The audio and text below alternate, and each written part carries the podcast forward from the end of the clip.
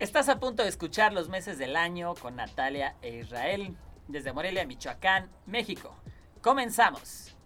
Natalia, Israel, bienvenidos una vez más a un episodio de los meses del año con Natalia e Israel. ¿Cómo están el día de hoy? Casi acabando el mes, pero lo vamos a lograr. Sí que sale marzo, ¿cómo de que no? ¿Cómo de que no? ¿Cómo que no? Natalia, ¿cómo estás? Bien, estoy contenta porque me gusta mucho este clima.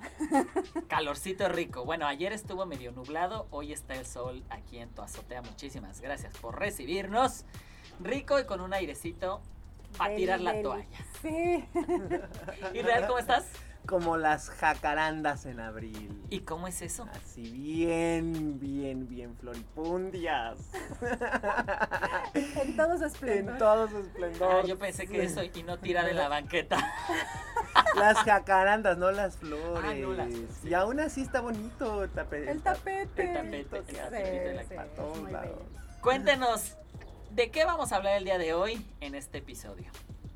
Pues vamos a platicar acerca de las estrategias que estamos encontrando e implementando en esta realidad virtual de ser docentes. Súper, súper. La docencia en la virtualidad. Esta cosa de la educación en pandemia. Educación pandémica. ¿Y cómo les va? Cuéntenme. Ah, yo estoy bastante adaptado ya. La verdad es que me he encontrado con un montón de oportunidades que no me imaginé que, que podía desarrollar o que a lo mejor en otros, en otros casos es eh, postergaciones. Postergaba para cuando me diera tiempo de estructurar de una u otra manera, o de, de de asimilar la información que yo mismo quiero ofrecer como docente que requiere de un tiempo de tranquilidad, de sentarse frente a, la computadora, escribir. Y bueno, además, la corporeidad que, que, que me ha resultado favorable para expresarme en las videoconferencias. eh, me ha servido muchísimo, por ejemplo, el, el asunto de estar frente a la, a la cámara, me he dado cuenta de que estar frente a la cámara de mi computadora me permite desenvolverme con más naturalidad que cuando estoy en vivo, cuando estoy en vivo creo que, s- que- que tiendo a, a re- a contenerme un poco y luego a explotar demasiado. O este, no sé, eh, a- me he encontrado bastante bien y, me, y más bien ahora estoy pensando en que ahora que regresemos a, a lo presencial, eh, quiero, quiero seguirme encontrando con, con esta persona que se ha desarrollado en la, en, en- en la videoconferencia. Como, no sé, creo que ha sido más espontáneo, más, eh, más divertido. Entonces, espero que no se me. que, no, que no sufra un retroceso ahí a la hora de estar en vivo. ¿No? Incluso a- al, momento de expresar el, el- el- el afecto y la alegría que me da realmente estar frente al grupo. Que siempre los. O sea, para mí eso siempre ha sido una cosa muy bonita, pero por alguna razón estando en presencial me contengo demasiado para expresarlo y, y no sé, es como eh, cuando chateas, a, a veces dices más cosas o te atreves a decir más cosas, expresar más cosas que cuando estás en, en persona, ¿no? Y eh, algo así me ha pasado. Espero que lo pueda sostener porque me gusta. Por ahí, fíjese. Fíjese. Fíjese usted. Además, usted da clase en la universidad, ¿no? Sí, Clases de danza. sí. Que luego ahorita también podemos entrar a danza en la virtualidad y en la pantalla. Danza en la universidad. ¿Qué pasa con la corporalidad de la danza pandémica? Natalia, ¿cómo te va a ti? Cuéntanos, cuéntanos. Pues padre, eh, yo creo que una de las cosas que más disfruto ahora es que a mí me gusta mucho el trabajo con bitácoras, entonces siempre que doy clases estoy eh, solicitando e invitando a, a las personas a que lleven una bitácora de su proceso para que vayan armando su propia metodología, eh, porque yo sé que mucha gente que toma clases de danza eventualmente va a dar clases de danza, ¿no?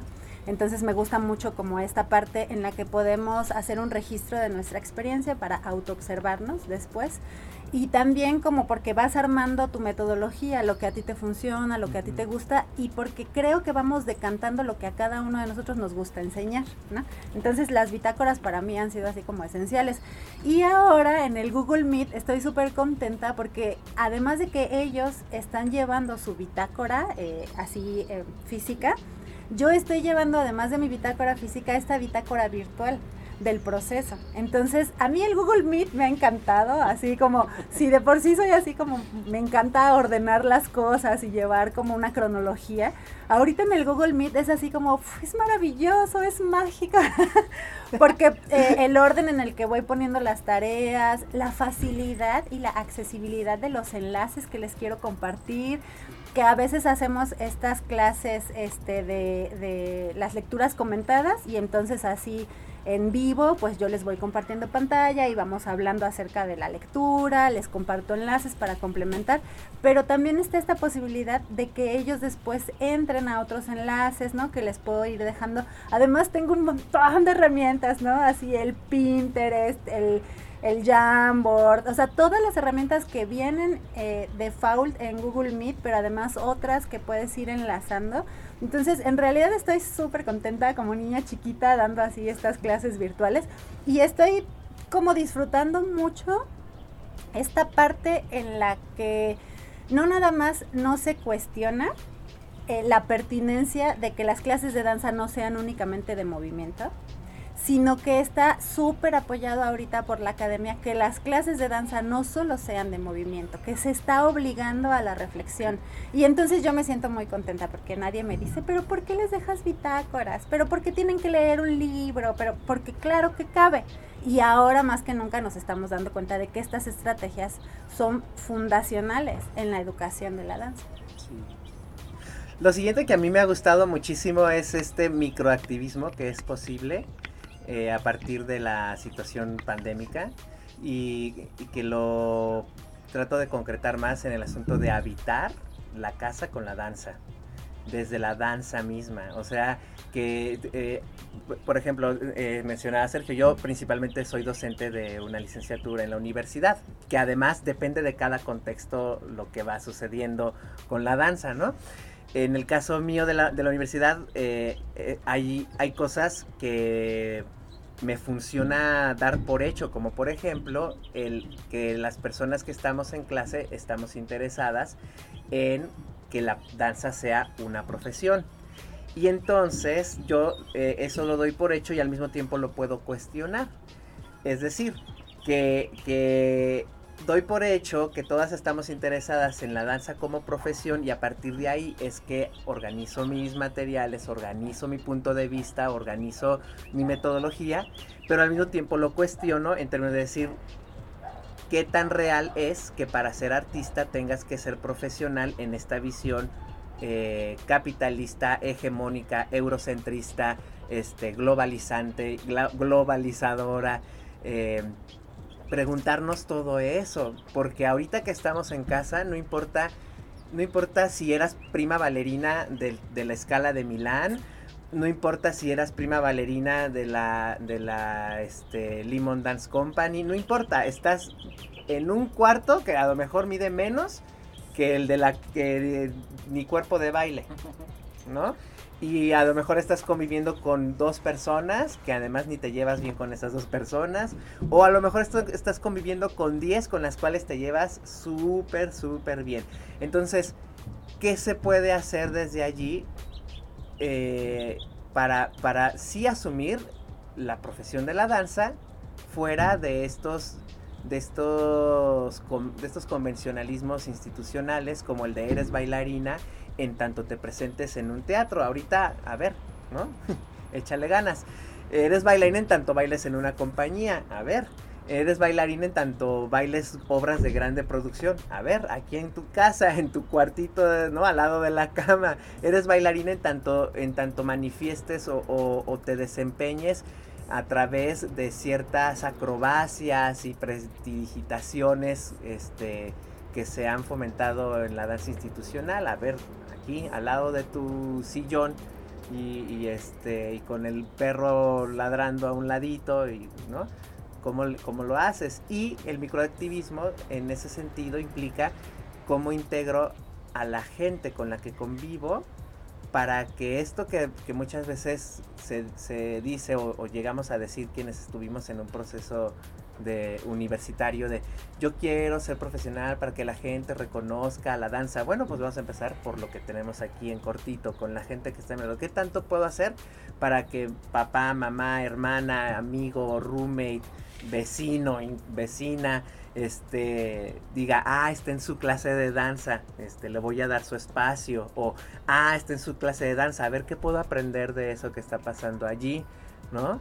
En vez de que siga siendo esta fragmentación, incluso exilio, ¿no? De, pues bueno, no, importa que no me quieran mientras yo en mi salón con duela y espejo sea feliz, mientras que yo en mi escenario frente a los cientos de espectadores y, y las iluminotecnias yo sea feliz, no importa que se esté desmoronando mi entorno más próximo.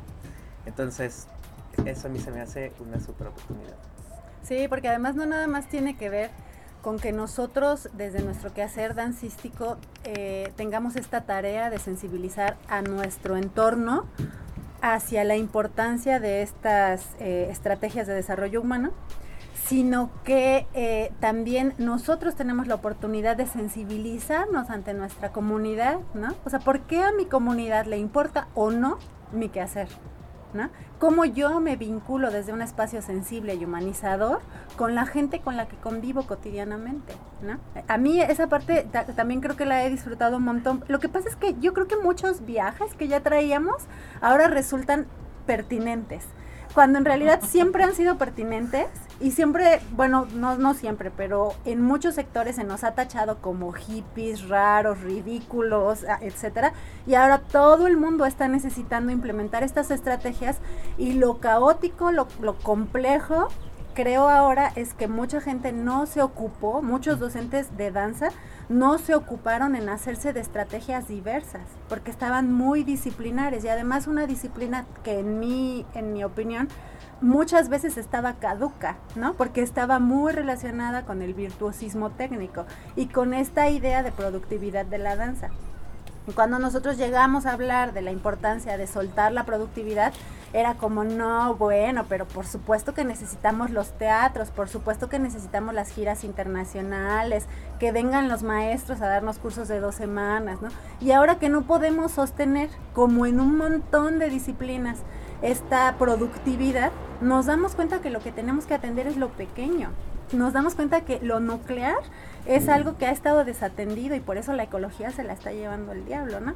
Eh, a mí me, me, parece justo que es importante, eh, para mí ha sido importante, a diferencia de Israel, que él trabaja en una universidad en donde la gente ya está enfocada a ser profesional en la danza, yo trabajo en un bachillerato que, que y la, la asignatura de danza eh, pues es complementaria. Sí es parte de su currícula, pero son materias complementarias. Em, y a mí me parece muy padre que quepa como una estrategia de desarrollo humano y que el desarrollo diferenciado del crecimiento, ¿no? Porque tiene que ver con algo muy interno, tiene que ver con algo muy personal, tiene que ver con algo planetario. ¿Cómo hacemos? Pues ahora todas estas eh, tendencias que están teniendo en la ecología para almacenar el dióxido de carbono en las plantas, ¿no? En las raíces de las plantas, que es en donde debería de estar. Yo creo que a nosotros también nos está sucediendo algo muy similar en la danza, ¿no? ¿Desde dónde nos estamos sosteniendo y cómo nos estamos liberando de todas las toxinas que, nuestro cuerpo no necesita, que nuestro sistema eh, no nada más personal, sino artístico ya no necesita. ¿Cómo hacemos para liberarnos de todas esas opresiones en las que hemos vivido durante muchos años? Entonces, eh, pues siguiendo también a Cristóbal Josapel, que él decía, bueno, él todavía dice, que, que ser quién sabe, a lo mejor ya, a lo mejor ya cambió. Cristóbal, ahí nos dices, por favor. Este, que lo que nos hace humanos, humanos es interesarnos por los demás. Entonces, ¿cómo desde la danza nosotros somos capaces de interesarnos por los demás? ¿no? A mí esa, esa parte me gusta. Y bueno, yo he, encontrado esta, esta estructura, que, no podría decir que es una metodología todavía, pero me encanta así la estructura que he ido encontrando para mis clases, que tiene que ver con eh, implementar y compartir las técnicas somáticas, la escritura creativa, las técnicas de movimiento, desde los principios fundacionales de la técnica y no la técnica en sí ¿no? Este, la improvisación, eh, esta relación con las nuevas tecnologías, ¿no? Cómo todo esto que hago con mi cuerpo lo puedo relacionar con las nuevas tecnologías, con los lives en Instagram, con todas estas plataformas este, en internet. Y que además yo estoy muy contenta porque ahora cabe hablar de enfoque de género y de multiespecies sin que nadie me venga a decir que esa no es mi materia y que yo no tengo por qué estar hablando de eso. Entonces yo, la verdad, estoy súper contenta.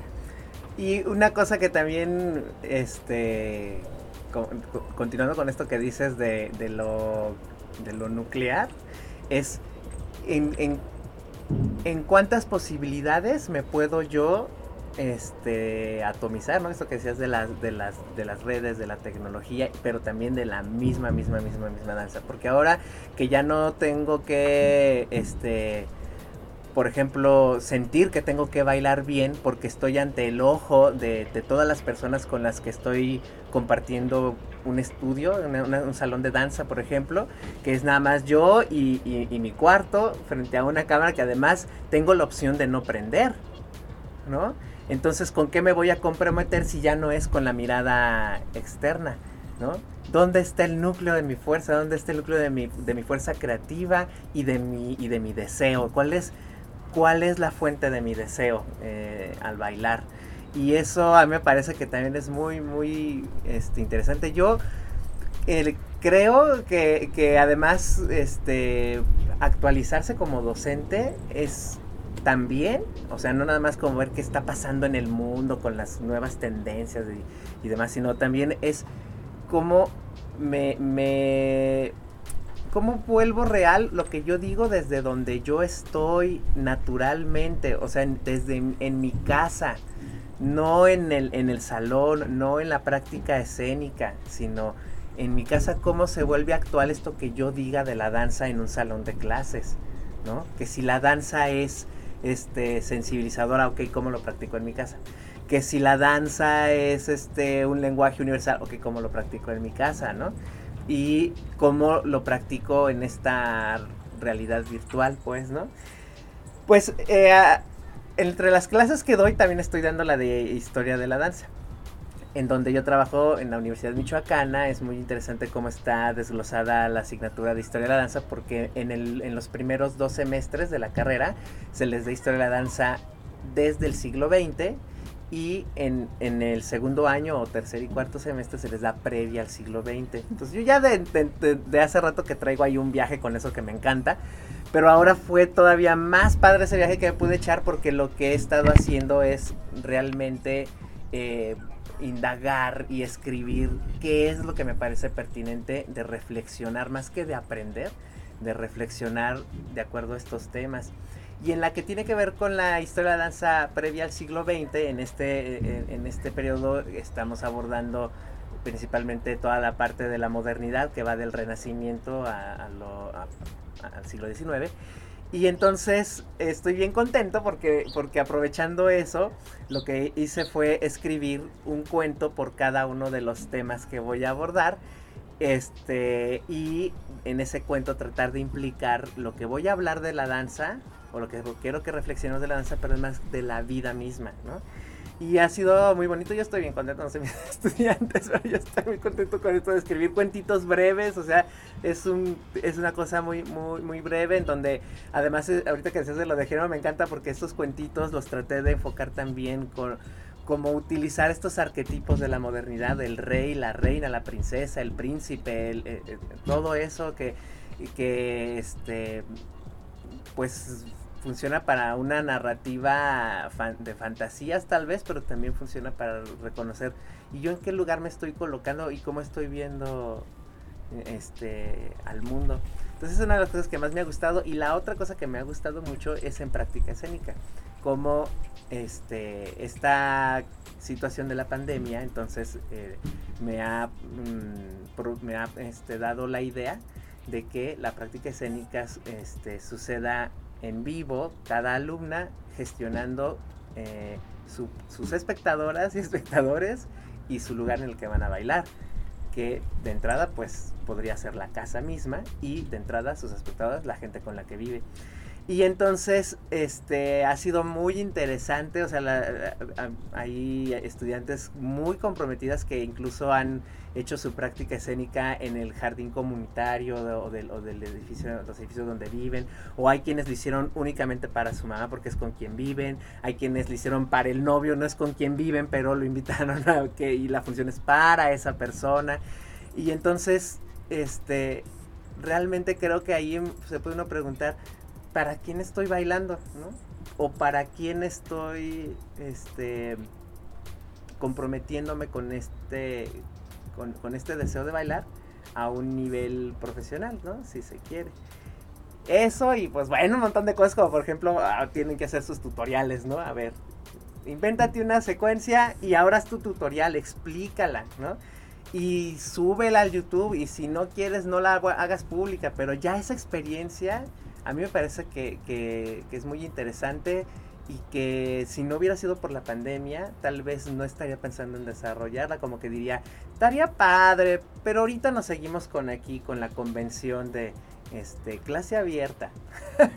claro, porque ahorita justamente creo que por eso son espacios que posibilitan y habilitan nuevas sensibilidades, porque no es lo mismo llegar a un salón en donde tienes que cumplir con un horario y tienes que cumplir con tu programa de estudios, este, para que pasen técnica 1, técnica 2, ¿sabes? Como o, coreografía o, la, materia que sea, eh, en un tiempo determinado y entonces que ellas también se sientan que realmente cursaron la materia, que realmente aprovecharon los espacios, la infraestructura de su universidad o de su colegio, sino que ahora estamos por eso a mí me parece mágico, porque esto que nos dijeron que era un encierro y que era un candado y que era una imposibilidad, se está floreciendo, ¿no? Claro, depende por supuesto de los docentes, depende de los estudiantes, depende de la apertura que tengan las escuelas para recibir. Yo ahorita la verdad tengo toda la libertad de cátedra y eso lo agradezco un montón porque a mí nadie me ha dicho, oye, eso no lo hagas, al contrario, ¿no? O sea, yo compartí con, o he compartido con, la academia las estrategias que estamos siguiendo y todo el mundo está como en el apoyo total a los de las materias de danza y los vamos a seguir en su Instagram y toda esta cosa, que finalmente estamos tratando de encontrar estrategias para que los chicos encuentren este sentido de pertenencia a su escuela también.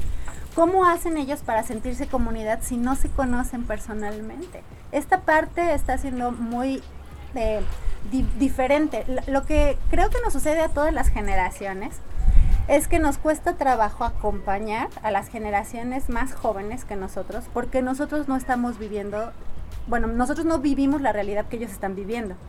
Pero creo que nunca había sido tan marcado como ahora, ¿no? O sea, desde hace ya bastantes años los pedagogos estaban hablando bastantes años estoy hablando de mínimo 10, ¿no? Los pedagogos estaban hablando acerca de esta imposibilidad que, que, se nos está generando por la rapidez en el cambio de los paradigmas de acompañar los procesos, porque antes si tu bisabuelito le decía algo a tu abuelito, le iba a funcionar.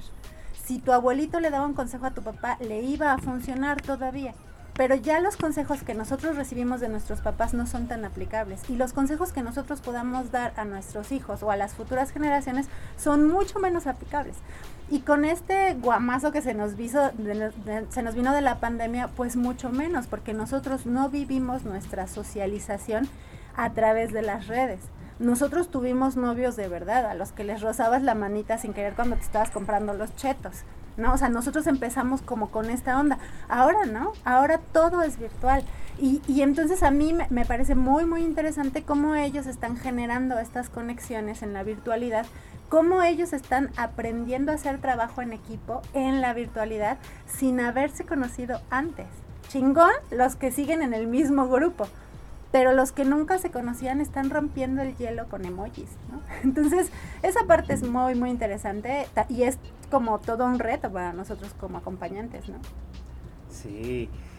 Y también entonces me pregunto eh, si la danza realmente, en, la manera en la que se había estado practicando, este, era... era lo indicado, ¿no? O sea, este, ahorita que decías de los teatros y, demás, sí me pregunto como, qué, tanto nos... O sea, no digo que no era... No, no digo que no era bueno, pero sí, sí me, sí me pregunto qué tanto de esa danza que se había institucionalmente practicado, este, fue lo que llevó, o lo que había estado llevando mismo a una, a una distancia entre la sociedad y el arte, ¿no? Entonces, este, esta, esta situación ahorita a mí me, me parece que es muy buena para, para reconciliar o para volver a traer a la importancia de la danza en la misma sociedad como este ritual, como esta acción colectiva, eh, como esta, eh, esta solidaridad ¿no? entre, entre alguien que está experimentando una manera de percibir al mundo desde, desde, sus, desde su sinestesia, ha permanecido como tan eh, constreñida.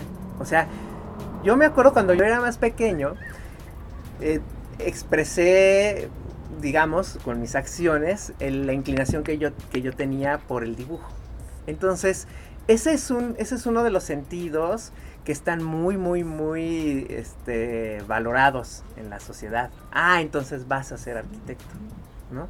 Pero al mismo tiempo, ya ahora que me, que me empecé a dedicar profesionalmente a la danza, seguido sale la anécdota de que cuando yo era también muy pequeño, eh, este, estaba muy contento bailando con la música del radio hasta que el radio dejó de funcionar y yo estuve golpeándolo hasta que volvió a funcionar, ¿no? Y que ya otra vez muy contento.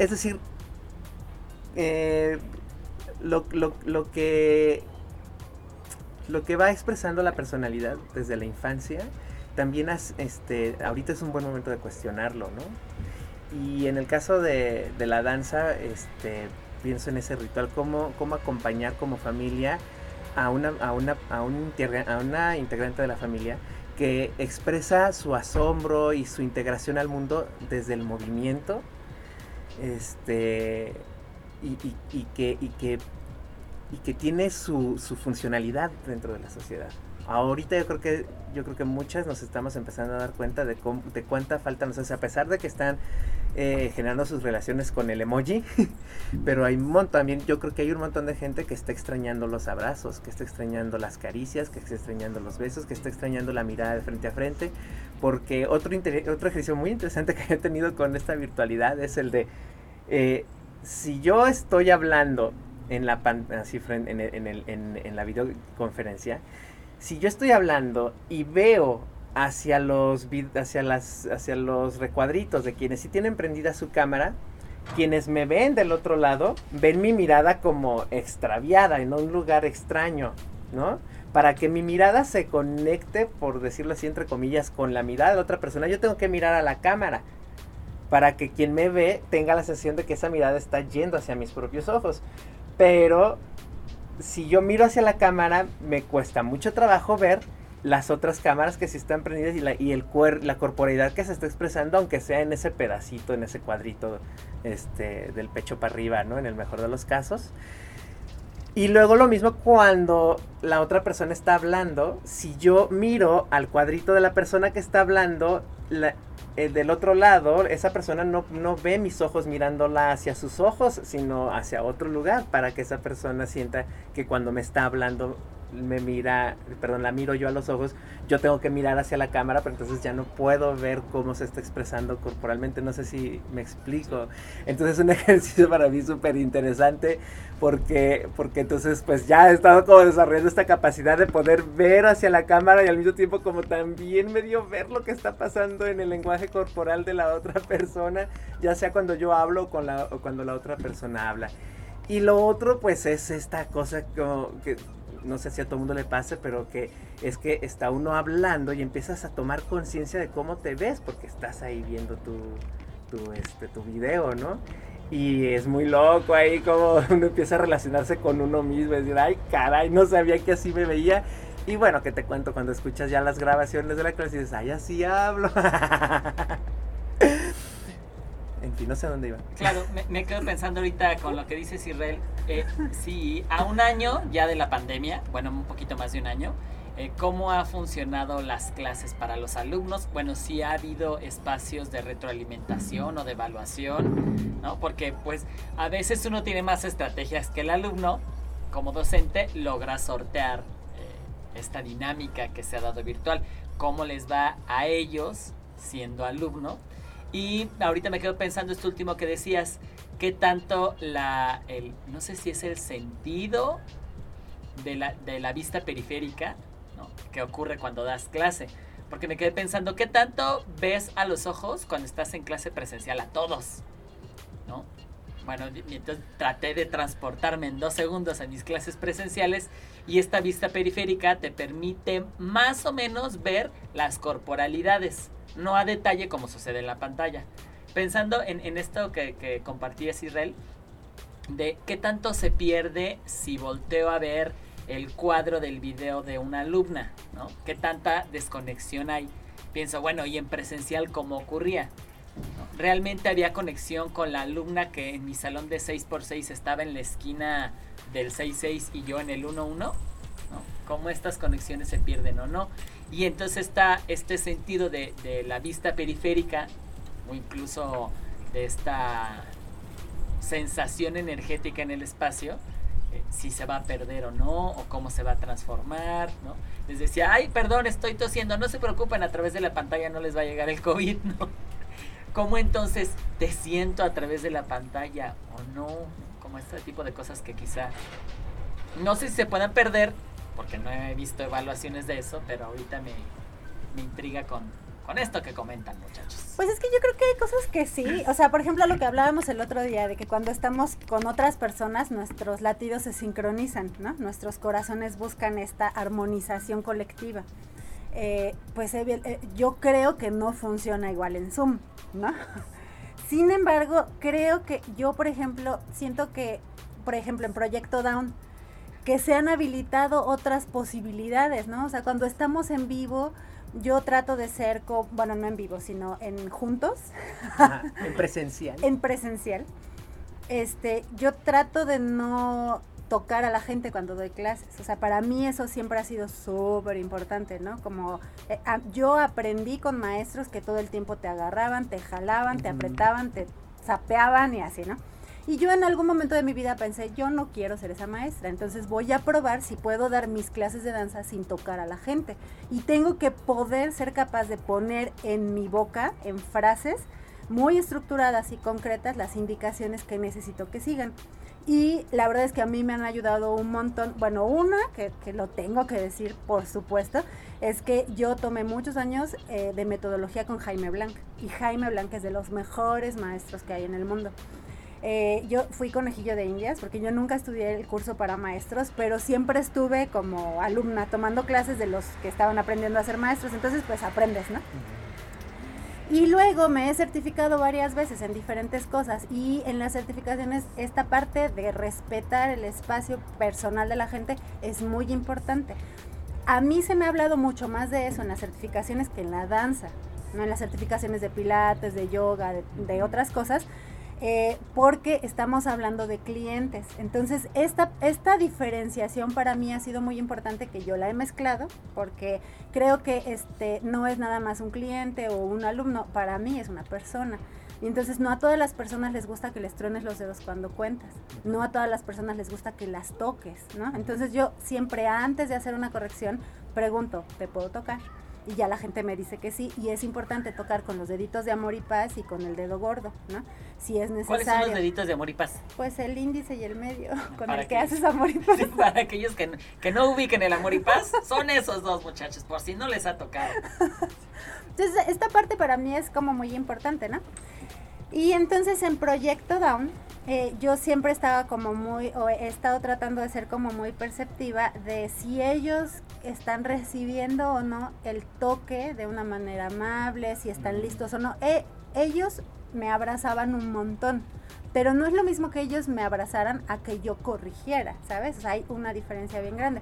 Entonces, eh, ahora en la pantalla para mí es muy interesante porque yo les puedo decir, a ver, todos vamos a ver a Sofi. Y entonces yo hago grande la pantalla de Sofi y todos estamos viendo a Sofi. Y entonces a Sofi ya le decimos, wow, Sofi, tu lagarto te está quedando padrísimo porque está en pose de lagarto, ¿no?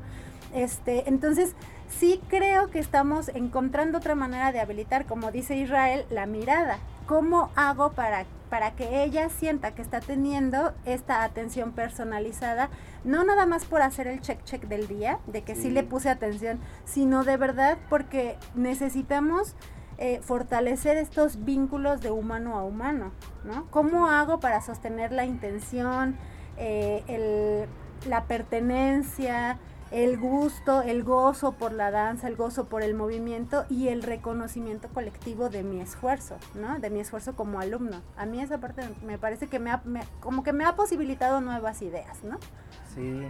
Y en esta dinámica, por ejemplo, de las redes sociales, el, contacto que ahora hay que estar teniendo a manera más este, escrita que corporal, pues, es otra oportunidad. Por ejemplo, en, esto, en este ejercicio que les comento de que han estado haciendo sus tutoriales y presentando sus piezas en, en, el en video y subiendo a las plataformas. Algunas personas este, lo ponen público porque ya tienen su canal incluso, entonces pues está abonándose a su, a su propio proyecto, digámoslo así, y otras no, no lo, lo, lo, tienen como más reservado, ¿no? Solo para la revisión. Pero entonces, en esta solicitud de todas vamos a ver el trabajo de todas y todas tenemos que comentar algo, también creo que se, se acerca esta oportunidad de comprometerte, efectivamente, como dices, con el, con el, te voy a aportar algo y, no nada más voy a hacer check check de, ay, sí, hay que prestarle atención, sino ahora tengo que, que escribir algo, algo que, que ya me compromete un poquito más y entonces se fortalece también un sentido de comunidad que, que a lo mejor eh, a nuestras generaciones no les tocó tan fácilmente. Y más bien había como este mito del drama entre, entre los rivales y las rivales, de la danza y cosas así. Más bien, ¿cómo se le puede hacer para que incluso ahorita podamos aprovechar este, en educación dancística a cualquier nivel? deshacernos de ese mito de la rivalidad, de ese mito de la competencia, ¿no? Porque además ahorita eh, las condiciones son muy, muy diversas y, la diversidad, o sea, yo creo que la diversidad y la, eternidad este, son, mm, se implican mutuamente, ¿no? Y antes lo que había era más bien como un miedo a esa eternidad y por lo tanto todo tenía que delimitarse todo tenía que constreñirse y tenía que ser en un espacio igual. Entonces, ¿por cuántos años, por ejemplo, no fue competir, no fue competir en la danza contemporánea en el mismo teatro, con el mismo, el mismo tiempo de, de coreografía y un montón de cosas así de, este, de homogenización? que aniquilaba esta, esta diversidad y que por lo tanto delimitó los tiempos de la misma danza contemporánea, ¿no? Y luego ya pues como que, ay, se les hizo cool que podía ser una cosa un poquito más diversa. Pues esto que decía hace rato, o sea, ¿cuántos hemos estado bailando en espacios urbanos sin la necesidad del teatro y catalogados como hippies? O sea, hasta era como festivales alternativos, ¿no?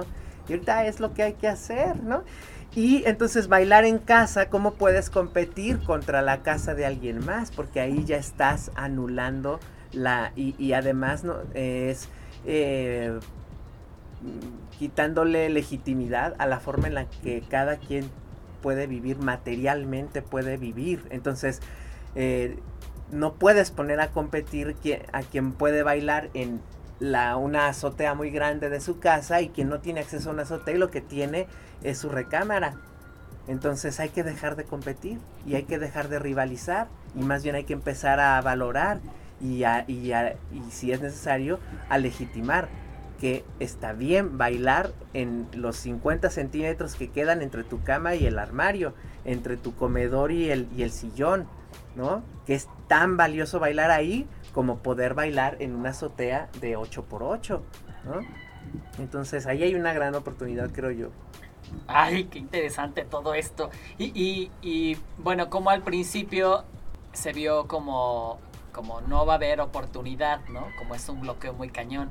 Y qué bueno que ya un año, pues hay muchas, o bueno, ustedes dos, porque no quiero generalizar, ya que nos comenten ahí en, los, en la caja de comentarios cómo les va a otros profesores, si se pudieron abrir, si estas estrategias desde antes eh, este, pudieron implementarlas ahora o se están este, conflictuando con, bueno, ¿y cómo se abre un Classroom?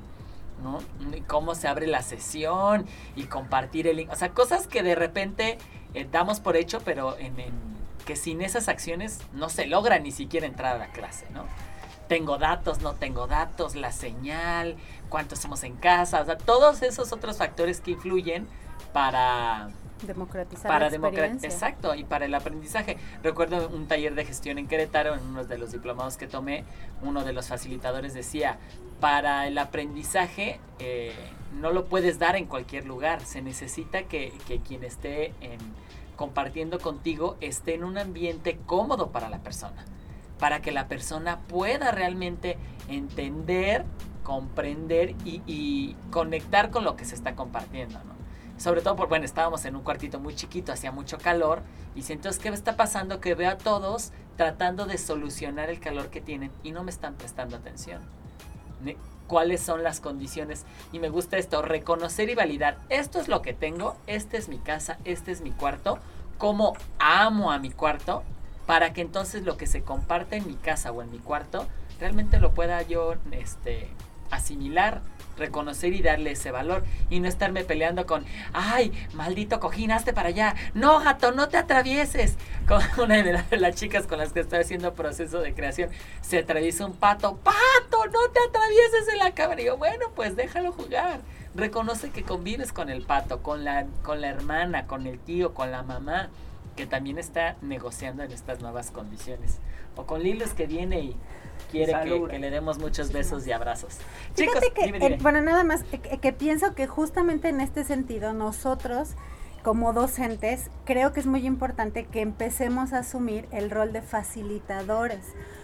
Porque eh, si yo, o sea, yo, Natalia, tengo un saloncito en mi casa, yo me puedo echar una super frase en el piso y así, pero no lo, no lo hago porque mis alumnos no tienen el espacio en su casa. O sea, si yo supiera que el 100% de mis alumnos tiene un salón en su casa, entonces yo me echo la frase en el piso o la diagonal o algo así.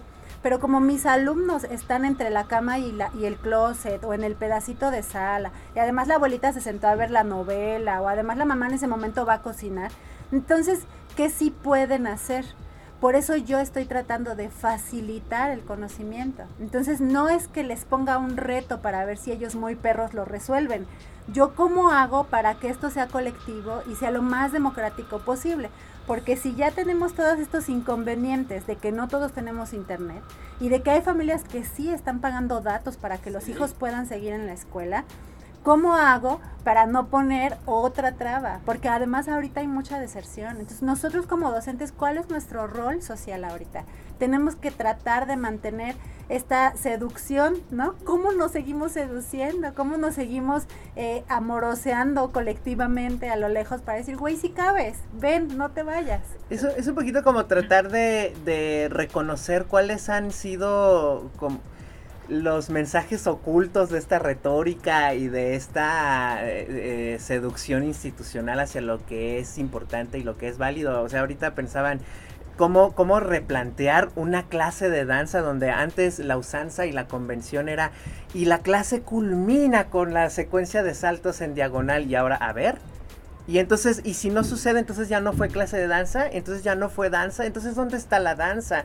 ¿Y dónde están realmente depositadas nuestros logros, nuestros alcances, lo sagrado que, le damos a la danza, pues, ¿no? Y, cómo lo podemos reinventar, realmente reinventar. Entonces, pues sí, yo, yo también tengo un espacio, pero afortunadamente tengo un espacio en el que yo, podría, yo puedo realmente explayarme, eh, bueno, con ciertos límites, tampoco es como muy grande, pero sí, sí tiene... Vivo en Bellas Artes. en, pues sí. Este, no, pero pues más bien estoy en el parque. No, no, no y, pero también tengo otro espacio más pequeñito y es donde, donde también me, me, coloco yo a dar este, las clases y también es el sentido de aquí, si yo puedo, tú puedes. Aquí en este rinconcito, si yo puedo, tú también puedes, ¿no?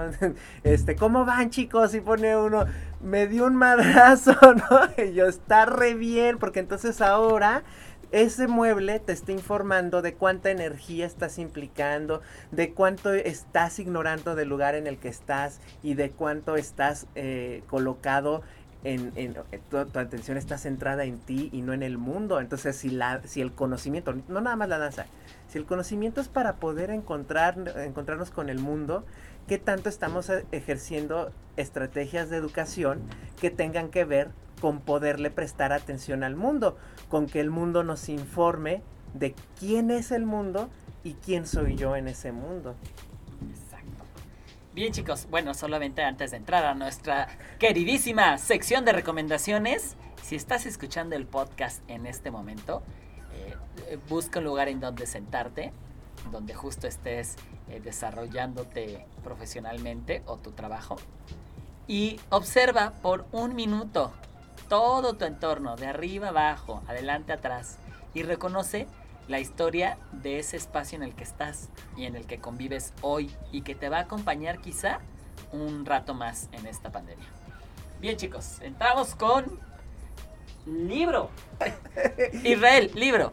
Libro. Ay, luego no sé si ya lo recomendé o no, pero Sí, yo también estoy pensando que tal vez no.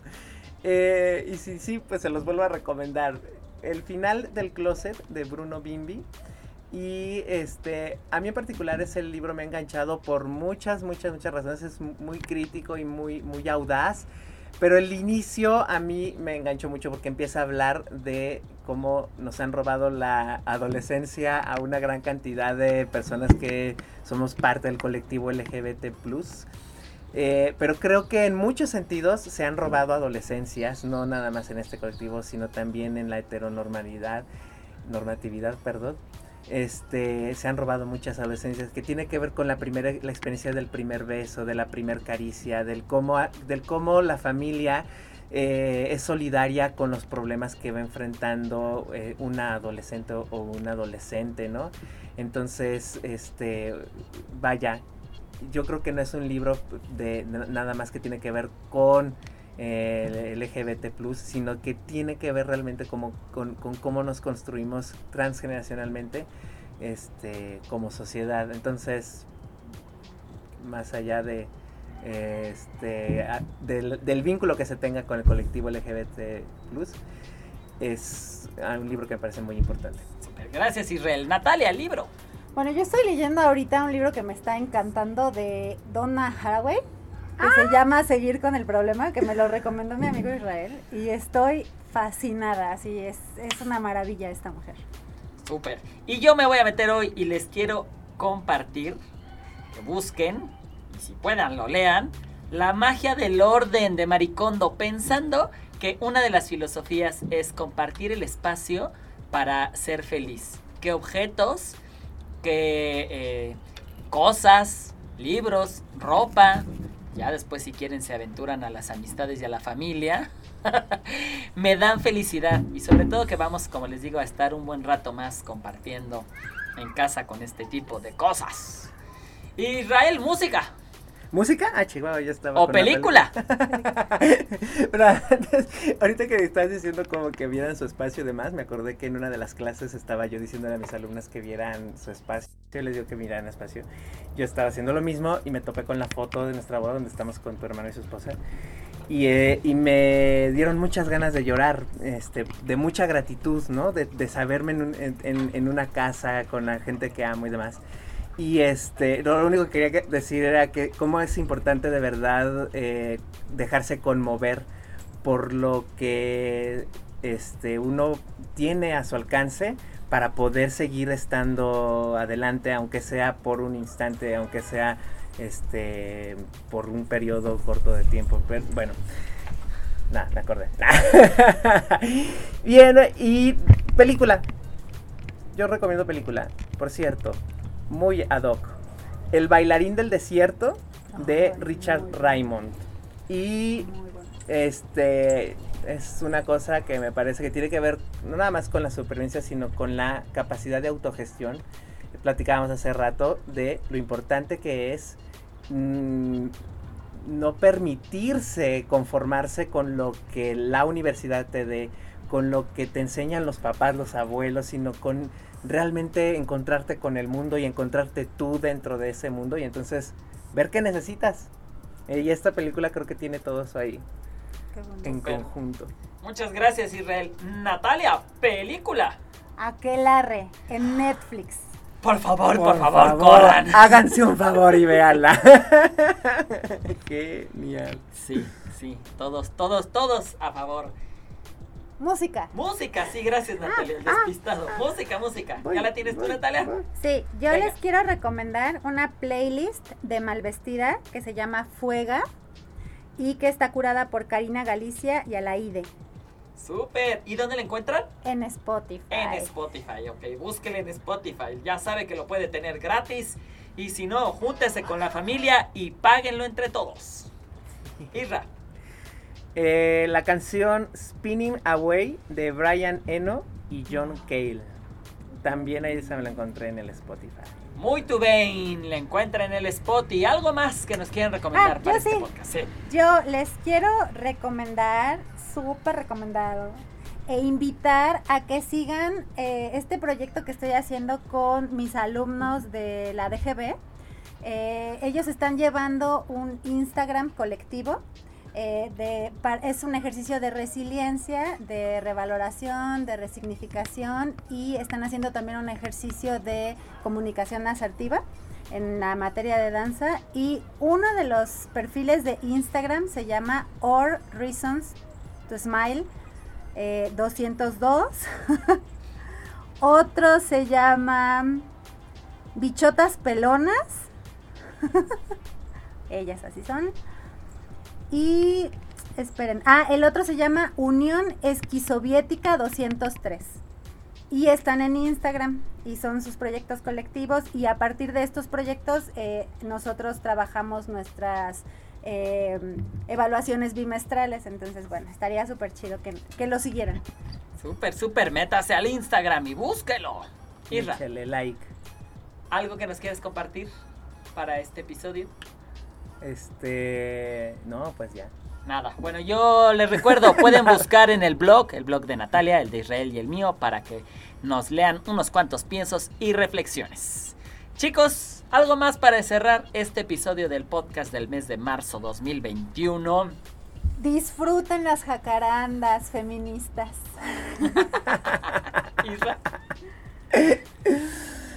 Ay, pues bueno, eh, la, para mí la Semana Santa pasada y esta ha sido, la parte más difícil ha sido el no poder comer la capirotada que hace mi papá.